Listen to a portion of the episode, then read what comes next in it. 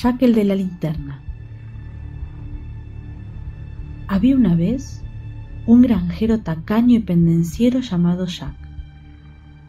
Una noche, ebrio en la taberna donde solía ir a beber y a jugar a las cartas, con la valentía que da el alcohol, Jack se puso a gritar desafiante a todo aquel que quisiera escucharlo. No hay nadie más listo que yo, ni capaz de superarme en inteligencia y astucia. Ninguno de los presentes hacía caso de las fanfarronadas de Jack. Molesto y furioso, Jack no iba a permitir que lo ignoraran, así que volvió a gritar lleno de soberbia. Reto al mismísimo diablo a que me demuestre si es más inteligente que yo. La actividad de toda la taberna se paralizó. No se oían risas ni bromas. En realidad no se oía nada. Los aldeanos apenas se permitían respirar. Jack había retado abiertamente al diablo. Todos los presentes miraban a Jack con terror. Poco a poco el bullicio empezó a crecer, aunque el ambiente aún era lúgubre, sin alegría. Solo había susurros ahogados y miradas furtivas. Jack se enfureció aún más. De un salto se puso de pie, tirando la silla que había estado usando, y con un puñetazo furioso apartó la mesa de su camino, desparramando todo por el suelo. Y mirando con desprecio a sus vecinos, salió del local. Frente a la taberna, Jack vio a un siniestro caballero, vestido completamente de negro y con un sombrero de ala ancha que cubría su rostro.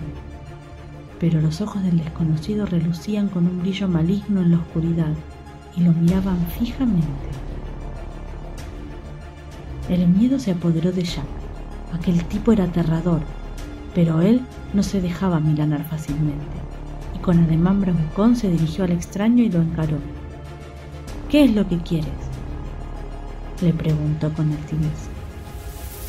El desconocido no le contestó, pero el brillo de sus ojos ahora era más intenso y frío. Jack se encogió de hombros y con un gesto despectivo se dio media vuelta y se dirigió a su casa. Al principio Jack iba tan confiado y ufano como siempre, pero la sensación de estar siendo seguido por alguien se iba acentuando con cada paso que daba. Empezó a mirar inquieto hacia atrás, pero no conseguía ver nada, aunque la sensación era ya abrumadora.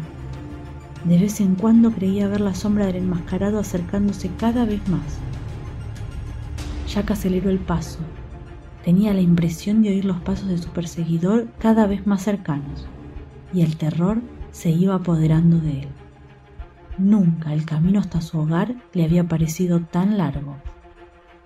Corrió, cuando por fin llegó a casa, Jack estaba completamente aterrorizado. Rápidamente echó el cerrojo de la puerta y corrió a comprobar, una a una, todas las ventanas. Cada vez que chequeaba la ventana podía ver a un desconocido parado frente a la casa, esperando, esperándolo a él. Después, Jack esperó a ver qué pasaba. La tensión y el miedo iban creciendo en él, pero no pasó nada. Cada pocos minutos se asomaba por la ventana y cada vez el desconocido seguía ahí, parado, esperando. Que estaba desesperado y recogiendo el valor que le quedaba, se atrevió a salir y volver a enfrentar al desconocido. ¿Quién eres y qué quieres de mí? le espetó Jack asustado. El extraño lo miraba fijamente, con aquellos ojos espeluznantes, y Jack creyó ver cómo la boca de aquel individuo se había torcido en una sonrisa cruel. Soy el diablo y estoy aquí porque me has retado. A mis oídos ha llegado que te consideras más listo que yo. Su voz sonaba siniestra y profunda. Aunque muerto de miedo, Jack sonrió al extraño y lo cogió del brazo invitándolo a volver juntos a la taberna, a tomar unas últimas copas. El diablo aceptó. Por horas ambos estuvieron hablando, bebiendo y jugando animadamente en una extraña competencia de ingenio. La velada transcurría como una fiesta entre dos amigos. Durante todo este tiempo Jack no paraba de pensar en cómo salir de esta, aunque no encontraba la forma. Inexorablemente, ya muy cerca de la madrugada, el diablo le dijo a Jack que iba a llevárselo al infierno. Ahí purgaría sus pecados y pagaría por su soberbia. Jack sabía que había llegado su hora, pero aún así no se amilanó e invitó al diablo a una última ronda. El diablo, que lo había estado pasando tan bien hasta el momento, no vio motivos para negarse. Al llegar el momento de pagar, Jack afirmó haberse quedado sin dinero, lo que provocó numerosas bromas y burlas entre ellos, momento que aprovechó Jack para volver a retar al diablo. Vamos, compañero, demuéstrame tus poderes, a ver de qué eres capaz. ¿Por qué no te conviertes en algo pequeño, en una moneda, por ejemplo? El diablo, bastante ebrio y picado en su orgullo, usó toda su parafernalia y se transformó en una moneda. Momento en el que astutamente Jack aprovechó para tomar la moneda y guardársela rápidamente en el bolsillo, donde antes había puesto un crucifijo de plata. El diablo, atrapado junto a la cruz, no podía hacer nada para liberarse, por lo que no le quedó más remedio que hacer un trato con Jack. Jack lo liberaba, y a cambio el diablo no podía presentarse ante él por todo un año.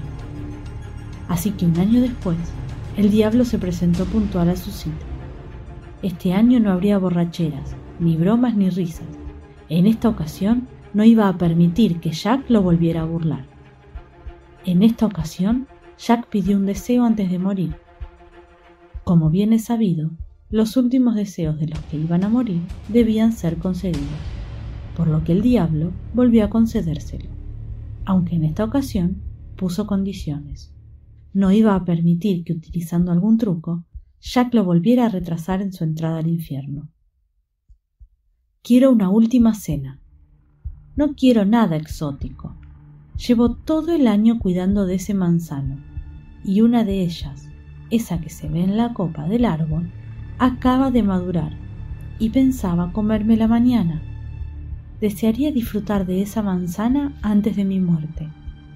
Mi deseo es que me la bajes para que pueda comérmela y luego puedes llevarme contigo. Al diablo le pareció un deseo razonable, solo una manzana, por lo que sin pensarlo más aceptó.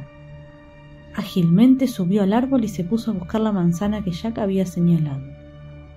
Pero Jack había vuelto a engañarlo Justo cuando el diablo había subido al árbol, grabó en el tronco una cruz para que no pudiera escapar. El diablo estaba furioso y humillado. Aquel granjero se había atrevido a engañarlo dos veces. Aún así, no le quedó más remedio que volver a hacer un trato con Jack. Esta vez, Jack pidió que el diablo no pudiera presentarse ante él en diez años. Pero el destino quiso que Jack perdiera la vida mucho antes del tiempo establecido. Tal como era, soberbio, altivo, vicioso y tramposo, era completamente imposible que cruzara las puertas del cielo y por lo tanto debía ir al infierno. Pero había un problema.